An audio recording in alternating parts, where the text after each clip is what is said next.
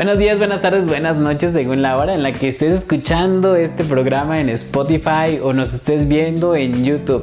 Yo soy Sergio Vergara y les doy la más cordial bienvenida a Terapia de Bolsillo, el programa de Crece Terapia Psicológica. Gracias por dejarnos entrar a tu hogar, a tu oficina, a tu auto y poderte acompañar en esta psicoeducación para mejorar tu calidad de vida. ¿De qué vamos a estar hablando el día de hoy, Ceci?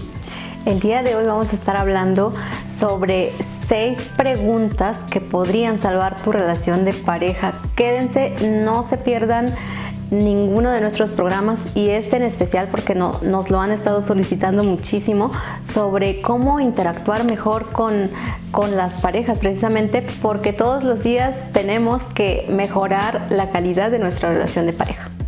Si tú tienes problemas para comunicarte con tu pareja, si de pronto dices yo todo el tiempo estoy demostrándole mi amor y ni siquiera se da cuenta, o por el contrario sientes que tu pareja nunca te está mostrando su amor, probablemente estén hablando en lenguajes de amor diferente. Entonces, sobre esto vamos a estar hablando el día de hoy. Van a comprender a través de preguntas cuál es el lenguaje preferencial de ustedes y de su pareja para poderse hablar en estos lenguajes. Si las personas en casitas es si tienen problemas eh, de pareja desde hace mucho tiempo y quieren resolverlo de una manera más inmediata, ¿qué número pueden contactarse para poder hacer una cita? Se pueden comunicar al, al número 22 25 34 20 21. Que nos pueden mandar ahí un WhatsApp, nos pueden mandar Telegram, nos pueden buscar en nuestras redes sociales como Crece Terapia Psicológica y en YouTube y Spotify como Terapia de Bolsillo. Ahora aprende a convertir tus quejas sobre tu pareja en una forma de conocer cuál es su lenguaje del amor y por eso suscríbete para no perderte ninguno de nuestros capítulos, activa la campanita para que te lleguen las notificaciones y comenzamos.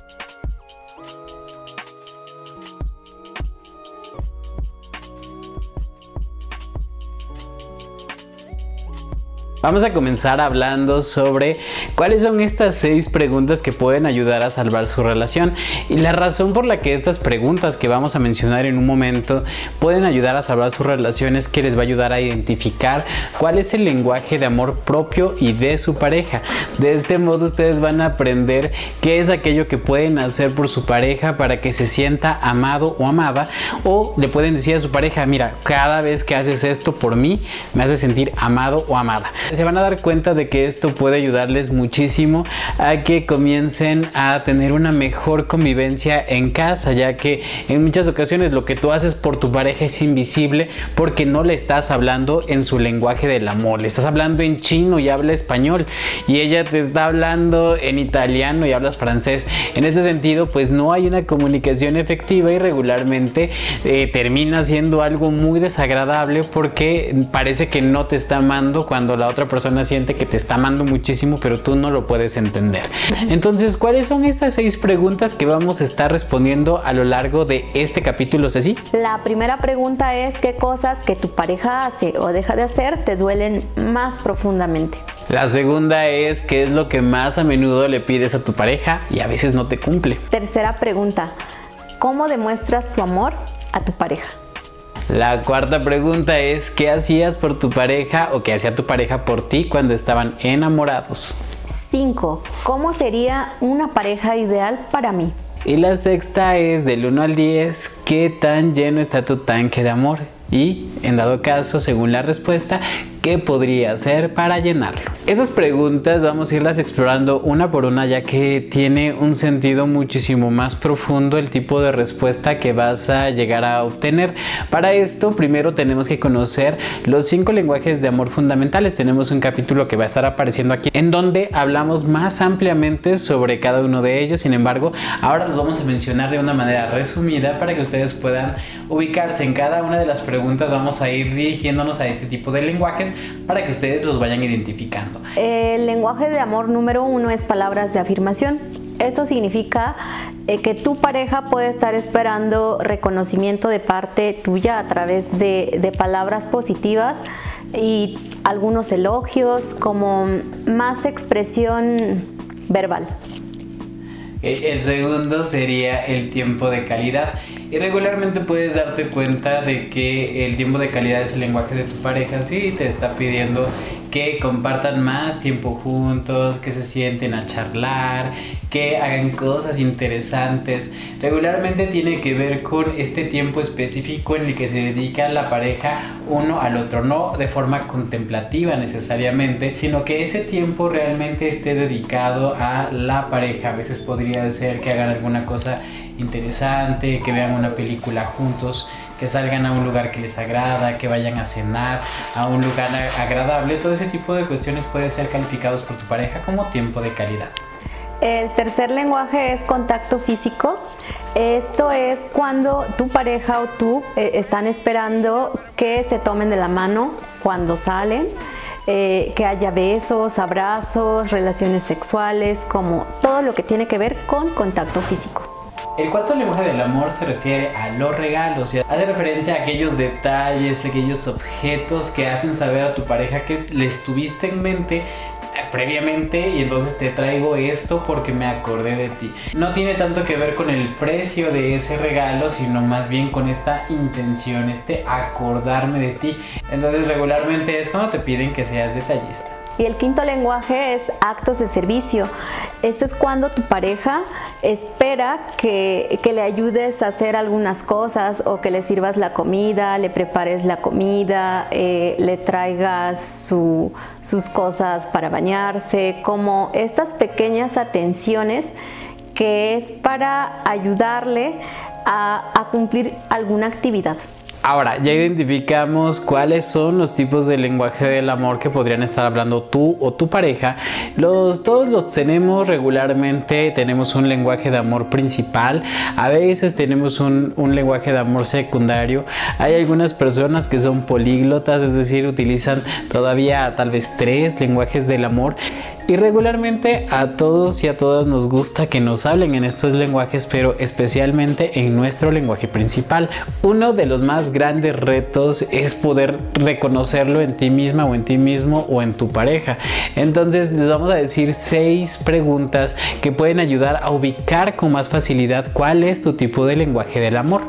La primera pregunta, ¿cuál es, Ceci?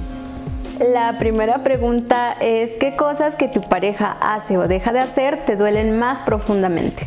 Como dije hace un momento, las personas queremos que nos hablen en nuestro lenguaje principal del amor, pero una de las formas en que te puedes dar cuenta cuál es tu lenguaje del amor es también qué es lo que no te gusta que tu pareja haga.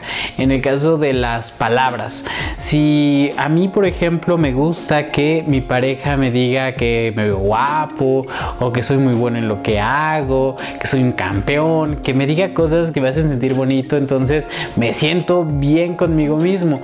El asunto es que me puedo dar cuenta más aún de que si es mi lenguaje del amor eh, predilecto, si cuando la usa de manera negativa me siento mal, siento que es especialmente cruel, entonces cuando me critica, me dice que hoy no encontraste tu cepillo, ¿no? tu peine y yo así de, oh, o sea, me siento inseguro porque cualquier persona me puede decir cualquier cosa y puedo omitirlo, pero cuando me lo dice mi pareja me destruye, me hace sentir mal, me hace sentir feo.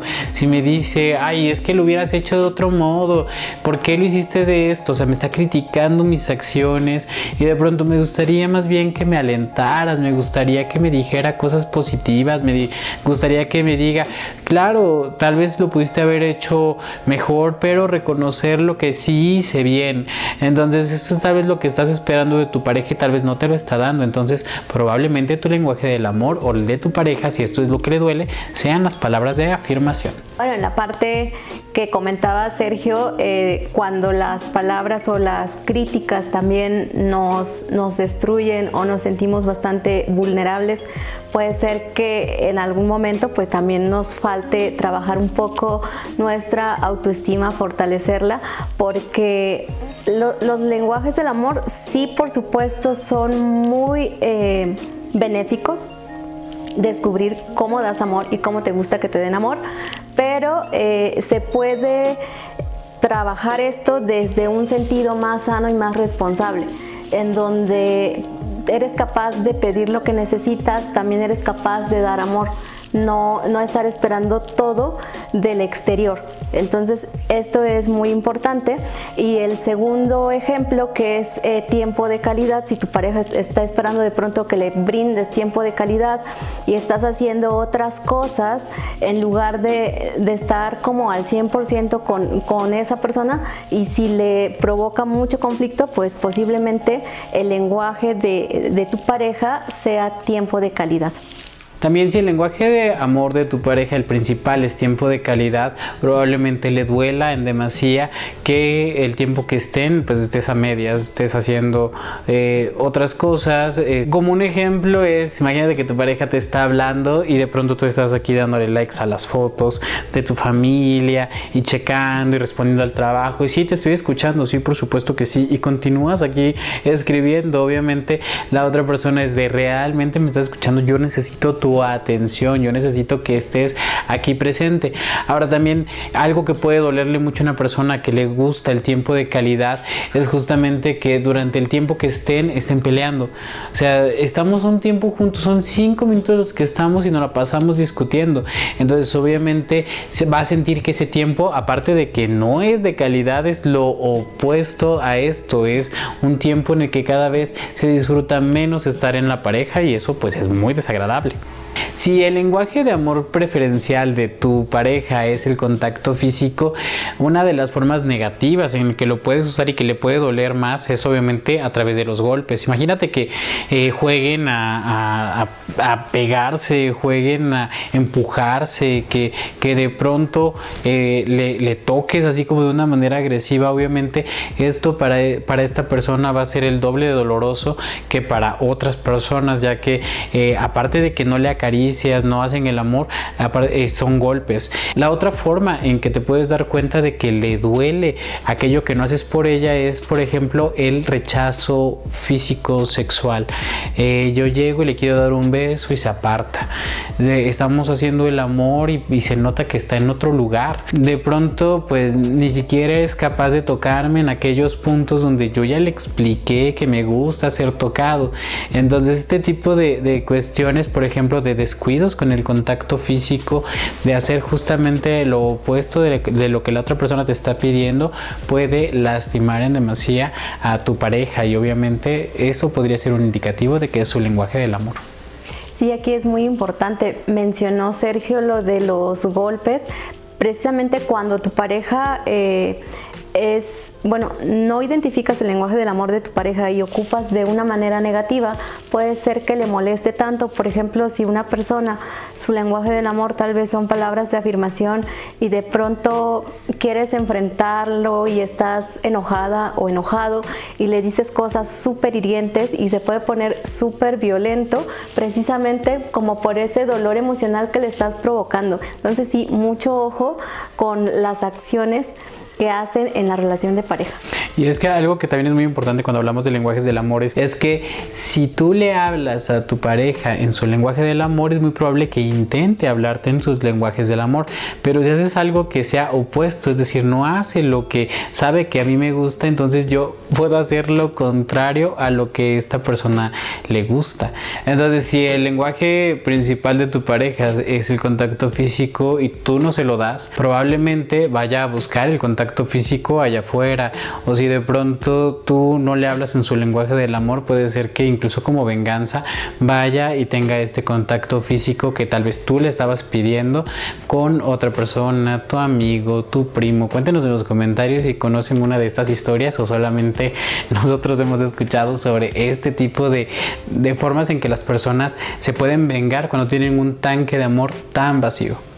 Sí, y hay veces que ni siquiera es venganza, porque todo funciona, muchas veces cuando no somos conscientes, todo es de manera inconsciente, entonces es como ni siquiera sabía que mi tanque estaba vacío y que por eso me vengué, entre comillas, porque todo es desde el inconsciente y entonces ni siquiera lo reflexionó y sencillamente está la, la acción, ¿no? Entonces aquí también es, es cuestión de autoconocerse, de desarrollar estas habilidades sociales que nos permitan expresar lo que queremos y lo que pensamos también, porque eso es muy importante. De hecho, con mucha frecuencia, con más de la que nos gustaría aceptar, es demasiado común ver en la calle, en tus casas, en las familias, ver a personas que eh, están con sus tanques vacíos, o sea, son personas, parejas que están desde hace mucho tiempo en, esta en una relación, pero que tienen el tanque vacío, no se están dando amor, no saben cómo dárselo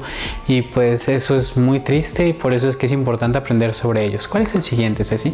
Sobre el cuarto lenguaje del amor, que son los regalos, si tu pareja está esperando detalles de parte tuya y de pronto no le das nada, pues también se va a sentir que, que, no la estás amando. Aquí es importante, como bien lo mencionó ya Sergio, no importa el precio del regalo. Cuando las personas es su lenguaje preferido, eh, pues realmente valoran más cuando es algo hecho para ellos, o sea, personalizado, una manualidad, una pintura, eh, una carta, cualquier detalle está perfecto para tu pareja. Entonces, si tú descubres que tu pareja está esperando algún, algún detalle, algún regalo, pues ¿qué esperas? Puedes ir eh, a, investigar cuántos eh, tipos de, de, detalles, de regalos le puedes hacer a tu pareja si quieres satisfacer esta petición. Eh, un ejemplo que tengo en terapia de pareja, en alguna ocasión, eh, la chica le pedía al chico que eh, le dejara, como una petición de cómo podría tener su tanque lleno, es que le dejara notitas este, por la casa, de te amo, eres increíble. Esas pequeñas cuestiones que ella lo veía de hecho como pequeños regalitos que le iba dando durante el día. Entonces, no cuánto le podía costar ese papelito, cuánto, eh, cuánto tiempo le podía llevar ponerlo en esos lugares, pero es increíble el impulso que le daba a esta chica el hecho de que su, su novio, su esposo, le, le hiciera estos pequeños detalles que ella consideraba como regalos, que de hecho era su lenguaje principal. Y por último, los actos de servicio. Regularmente, si tú o tu pareja tienen como lenguaje principal los actos de servicio, algo que te puede doler mucho que no haga es justamente que no haga nada. Una crítica muy común puede ser esto de que pues, se la pasa sentado sin hacer nada o que de pronto se va con otras personas y obviamente está esperando que en ese tiempo que te fuiste a hacer quién sabe qué cosa, tal vez pudiste haber aprovechado para esos actos de servicio que te está pidiendo. Entonces yo le he dicho que pode el césped o que le corte esas hojas a los árboles o que aspire la casa y de pronto no porque se la pasa con sus amigos allá platicando, resolviendo sus problemas cuando la casa aquí se está cayendo. Entonces eh, es este, este punto de que estamos esperando tal vez que alguien haga algo por nosotros. Los actos de servicio es eso, que me demuestres con actos que me quieres. Yo estoy esperando ver actos eso puede ser que te duela. Si te duele, es que tal vez son los actos de servicio lo que estás esperando de tu pareja. Complementando lo que dice Sergio, es muy importante la observación y la comunicación, porque si, si, ya identificaste qué es lo que te duele que haga o que no haga tu pareja, pues ya tienes alguna idea de cómo pedirle de una forma adecuada qué es lo que estás esperando de tu pareja y viceversa. Le puedes preguntar también qué es lo que tu pareja esté esperando de ti y de esa manera pues estar eh, en una relación más equilibrada.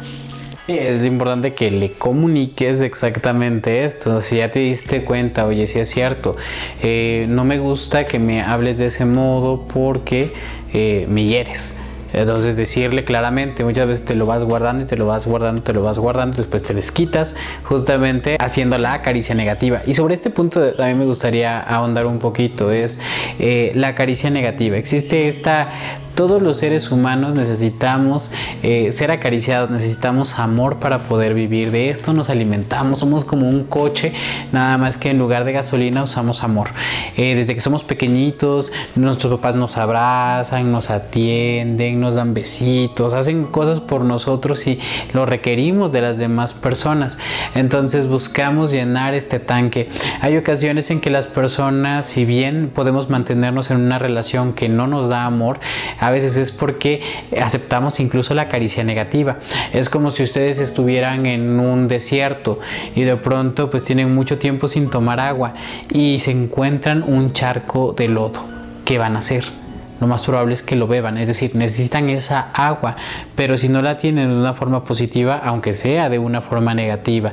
Entonces, en este sentido, es también por eso que a veces nos mantenemos en una relación que no nos hace feliz, que nos habla hasta en el lenguaje eh, negativo, en el lenguaje opuesto del que es mi lenguaje del amor y a veces lo permitimos por esta falta de autoestima, por esta falta de amor, por este tanque tan vacío que tienes que aceptas que le echen cualquier cosa. Complementando lo que dice Sergio, es importante ver qué tipo de relaciones estamos generando porque muchas veces cuando estas necesidades no se satisfacen en la infancia, o sea, en el momento en que estábamos esperando afecto de nuestros padres, pero de pronto ellos pues estaban ocupados no, o, no tenían este conocimiento de qué es lo que necesitan los hijos, porque tampoco es que hayan querido ser malos padres, ¿no?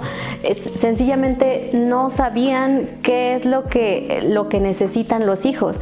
Entonces, este vacío se sigue generando y de alguna manera, eh, como no pudiste obtener este afecto cuando estabas chico o chica, entonces naces con esa carencia, de tal manera que siempre buscas desesperadamente agua, como dices, para calmar tu sed y de pronto obtienes cosas eh, pues que no te gustan, porque ni siquiera tú eh, puedes hacer esas cosas por ti, porque nadie te enseñó, porque no lo tuviste, entonces no tienes forma de desarrollarlo y es precisamente en lo que se trabaja aquí en, en terapia. Sí, estás esperando que siempre ese amor venga de fuera, cuando tiene que venir también desde dentro, comenzar a amarnos. Entonces también por eso es importante reconocer cuál es tu lenguaje del amor. ¿Cuál es la segunda pregunta, Ceci? La segunda pregunta es, ¿qué es lo que más le has pedido a tu pareja y no cumple? Tomando en cuenta el primer lenguaje del amor en las palabras, pues obviamente es pedir que me trate bien, que me reconozca lo que hago bien, que me diga lo bien que me veo. Todas estas partes de afirmación, obviamente eso es lo que seguramente le tendrías que estar pidiendo. ¿Cuáles son tus quejas más comunes? ¿Qué es lo que siempre le estás reclamando a tu pareja? Si lo que le dices es sobre cómo usa las palabras, probablemente tu lenguaje del amor sean las palabras de afirmación. ¿Cómo podían saber si, si, si su lenguaje es el tiempo de calidad con esta pregunta?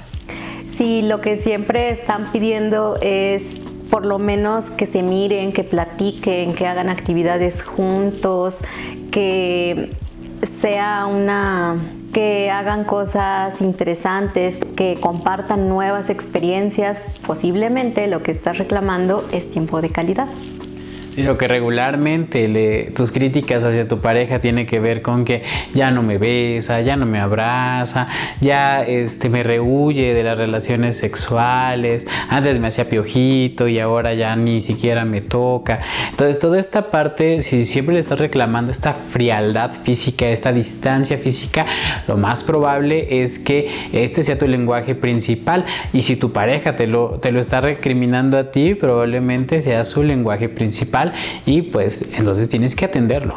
Si tu pareja constantemente se queja que, que no se siente amada o amado porque no le das nada, posiblemente su lenguaje sean los regalos. Entonces tal vez sea momento de que puedas investigar cuál es su lenguaje del amor y si son regalos, ponerte creativa o creativo. Si tus quejas van regularmente hacia el hecho de que tu pareja nunca levantaría un dedo por ti, que no viene, no se acerca, no te ofrece nada, llegas a, tu, a su casa y regularmente espera que tú te sirvas, que tú este, tal vez quieres ser tratado, tratada como invitada y de ese modo pues obviamente estás esperando que la otra persona te haga sentir especial a través de sus actos, a través de, de aquello que hace por ti, aquello que te y, o incluso si se la pasas criticándole que se la pasas sentado viendo la tele en lugar de que se ponga a limpiar bueno pues probablemente entonces también tu lenguaje del amor sean los actos de servicio eh, en su libro Chapman eh, habla sobre el hecho de que las peticiones permiten el flujo del amor, es decir, ¿cómo le estás pidiendo a tu pareja esto? O sea, si regularmente se lo reclamas, los reclamos detienen el flujo del amor. Entonces, en este sentido, si yo en lugar de decirte, oye, me sentiría muy apoyado o apoyada si es que de pronto cuando llegas, pues ambos venimos de trabajar, tal vez tú te ocupas de los trastes y yo me, yo me ocupo de los niños. Entonces en este caso puedes sentir como algo... Eh, puedes pedírselo de una buena manera. Pero si llegas y lo primero que haces es decir, ah, estás otra vez champladote sin hacer nada, ¿qué crees que eso se va a lavar solo o algo por el estilo? Obviamente va a hacer que surja esta parte infantil de tu pareja en la cual se va a sentir así como eh, este rechazo a la autoridad de quién te crees tú para hablarme de este modo y lo más probable es que no lo haga, no porque no lo haría, sino porque ahora se lo exigiste. Y si se lo exiges, obviamente detienes el flujo del amor. Obligado. Y eso se considera traición, que me intentes hacer algo que yo no quiero hacer. Por lo tanto, la forma en la que se lo pides, eso es fundamental cuando identifiques la respuesta a esta pregunta. La tercera pregunta es ¿de qué forma expresas amor a tu pareja? Porque es importante que respondan a esta pregunta. Ya tenemos muchos ejemplos de cómo se pueden dar cuenta de que es un lenguaje del amor, pero regularmente la manera en la que nosotros nos expresamos, la manera en la que nosotros eh, le mostramos a otras personas el amor que les tenemos, nos da una pista de cuál puede ser nuestro lenguaje del amor. Por ejemplo, si cuando regularmente las personas, a pesar de que lo estén haciendo medio mal y todo eso, eres de esas personas que los levanta, le dices muy bien, pues lo importante es que le echaste ganas, eres un buen me encanta cómo lo haces.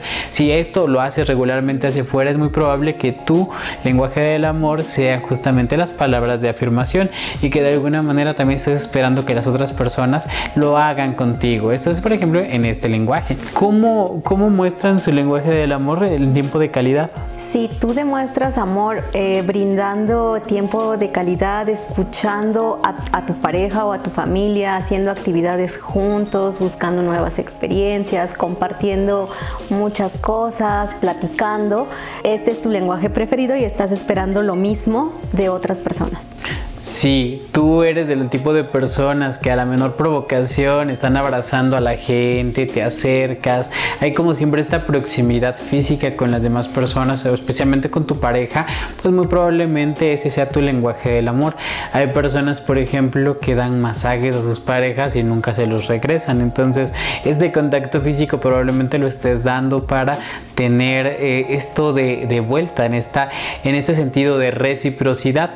Eso te podría ayudar a saber si tu lenguaje principal es el contacto físico. Si la forma en cómo demuestras tu amor es dando obsequios, regalos, detalles, pues probablemente es lo que estás esperando de, de tu pareja, pero si no lo recibes, entonces te sientes con el tanque emocional vacío y cómo saber si tu lenguaje del amor son los actos de servicio. Es muy probable que tú por tu pareja hagas un montón de cosas, atravesarías ríos, mares y valles, como dice Joan Sebastián, por irle a buscar. Estás haciendo actos de servicio por tu pareja.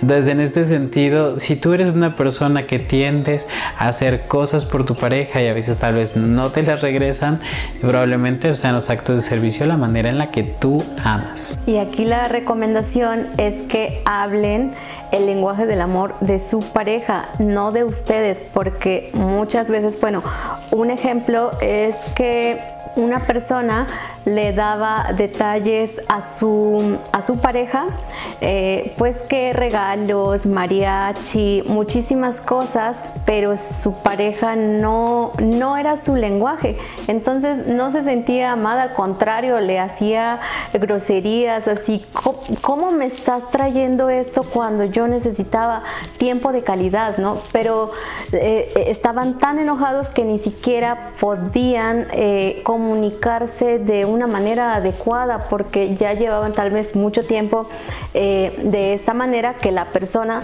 normalmente habla desde el lenguaje del amor que hablas tú, ¿no? Por ejemplo, si tu lenguaje del amor es palabras de afirmación, normalmente das amor de esa manera. Sin embargo, no tienen que dar amor a como a ustedes les gustaría, sino como a su pareja le, le gustaría recibir amor. Exacto, y una de las mayores quejas que escuchamos en terapia de pareja es, o sea, me la paso, me desvivo amando a esta persona y al final eh, dice, pero no, no está haciendo nada por mí. Sí, todo el tiempo le digo que está hermosa, que me encanta, que la quiero, me la paso ahí con ella y así. Y dice, no, yo lo que quiero es sexo, por ejemplo, ¿no? O sea, eso es lo que no me está dando y eso es lo que estoy pidiendo. Entonces sí, este, esos probablemente sean tus lenguajes del amor y tú eso es la manera en que lo estás demostrando, pero sí es importante poner atención, qué es lo que esta persona te está dando a ti, que esto, o sea, aplícalo también al revés. ¿Cómo es que regularmente mi pareja me intenta demostrar su amor y que tal vez ese es su lenguaje porque está esperando de vuelta? Entonces, háblale en su lenguaje y probablemente por reciprocidad te hablará en el tuyo. Sí, muchas veces nos dicen, pero ¿cómo no la voy a amar si me la paso limpiando los pisos, lavo los platos y pues si tu pareja está esperando que platiques con ella, pues obviamente no va a haber nada de lo que hagas si no prestas atención o no le preguntas cómo, qué espera de ti. Ah, se la pasa lavando platos, se la pasa limpiando la casa y yo quiero que me escuche. Entonces, ese mismo tiempo lo estás ocupando en algo que no quiere. ¿Qué hacías por tu pareja cuando estabas enamorado o enamorada y qué hacía tu pareja por ti? En el proceso de enamoramiento regularmente nos desvivimos por la otra persona. Muchas veces le hablamos en todos los lenguajes del amor posibles, sabidos y por haber.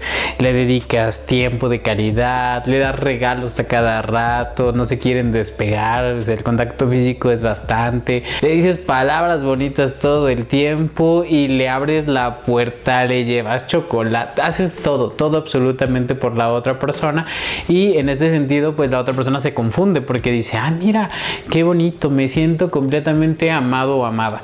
El problema es que pasa el periodo de enamoramiento, das por supuesto a tu pareja y de pronto, ¡pum!, le empiezas a negar todo aquello.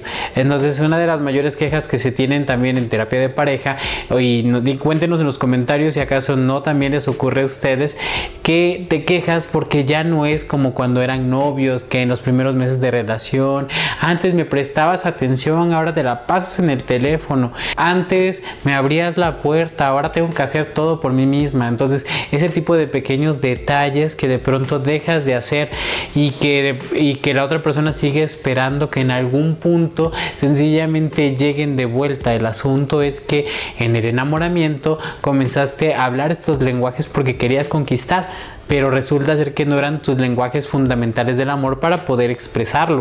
Y de ese modo, pues siempre le vas a quedar a deber si no comprendes primero esta verdad fundamental. Tiene formas específicas de amar y probablemente tú hayas dejado también de hacer cosas por tu pareja cuando pasó el proceso de enamoramiento. Y aquí hay algo muy importante. El hecho de que, de que se formalice una relación no significa que dejen de hacer todo lo que hacían cuando estaban enamorados.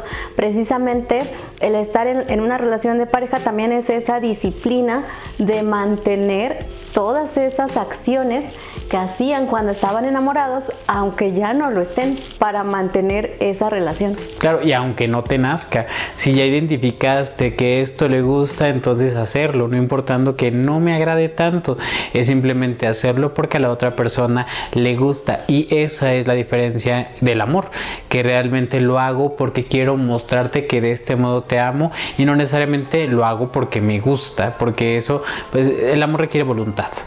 La siguiente es así. Pregunta número 5. ¿Cómo sería tu pareja ideal?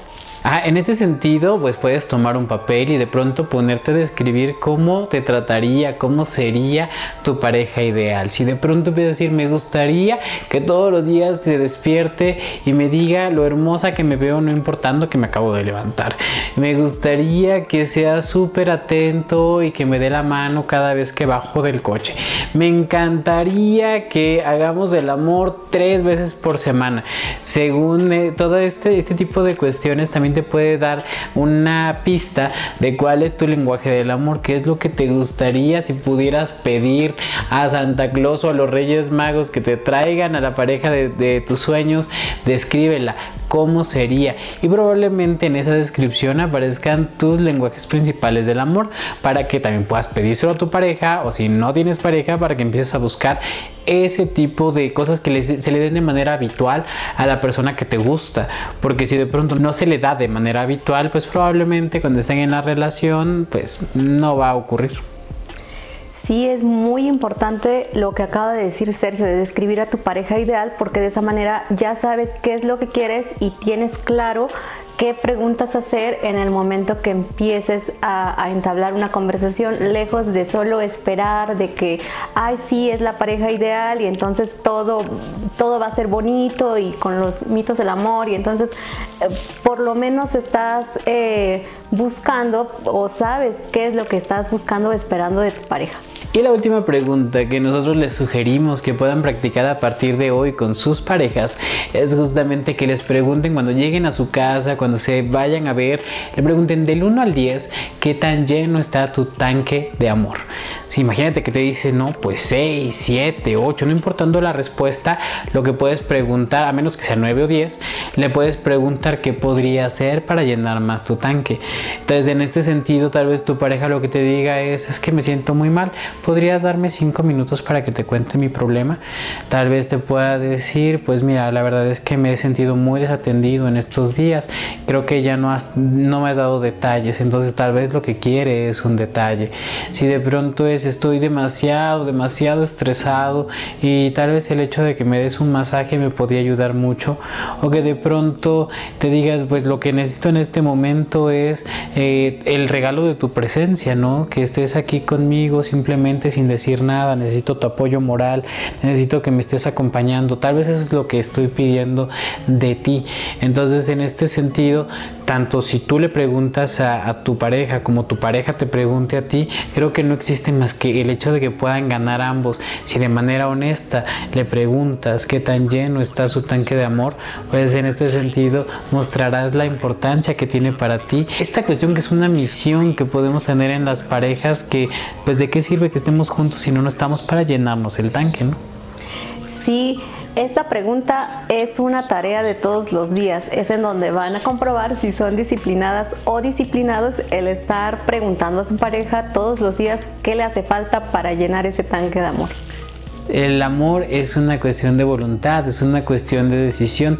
No puedes simplemente esperar que una vez, pues le di un regalo, no, no, hace dos meses te di ese, ese anillo que te gustaba allí, ajá, y todos los demás días, ¿qué pasó?